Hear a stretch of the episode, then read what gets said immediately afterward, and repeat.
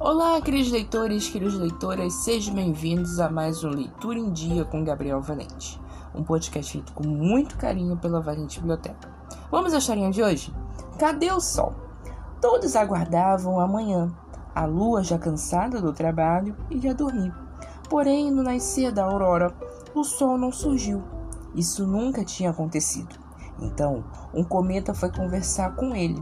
O sol explicou ao cometa que não ia aparecer hoje, pois todos preferiam a lua. Então, o cometa disse que sem o sol não há energia, não há vida. Assim, o astro entendeu sua importância e surgiu brilhantemente no céu para iluminar a vida das pessoas.